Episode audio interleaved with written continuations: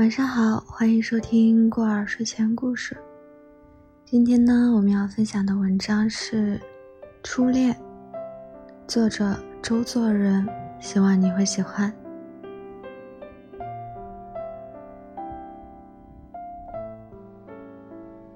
那时我十四岁，他大约是十三岁吧。我跟着祖父的妾宋姨太太。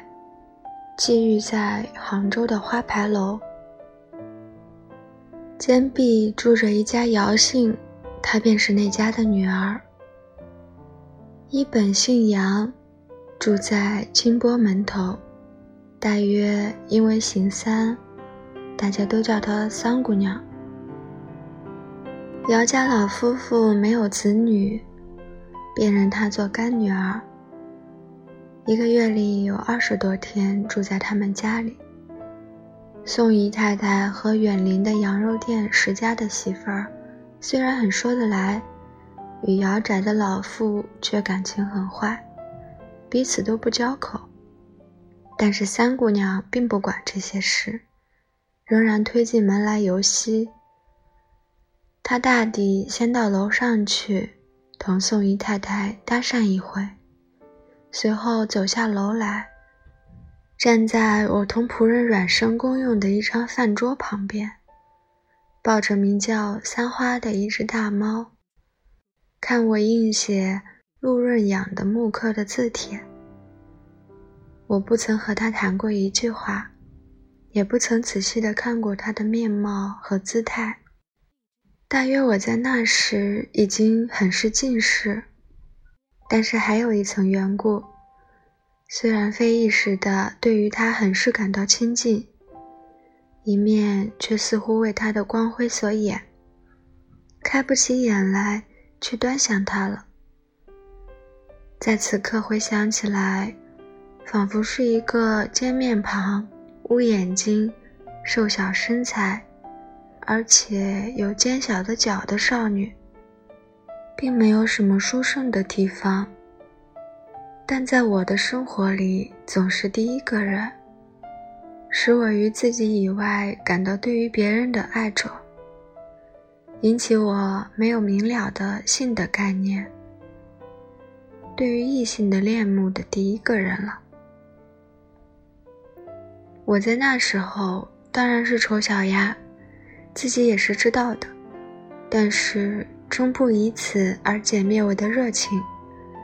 每逢他抱着猫来看我写字，我便不自觉地振作起来，用了平常所无的努力去应写，感着一种无所希求、迷茫的喜乐，并不问他是否爱我，或者也还不知道自己是爱着他。总之，对于他的存在感到亲近喜悦。并且愿为他有所尽力，这是当时实在的心情，也是他所给我的赐物了。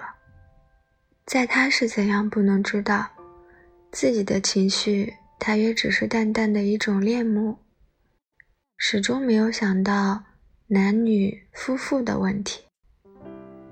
有一天晚上，宋姨太太突然又发表对于姚信的憎恨。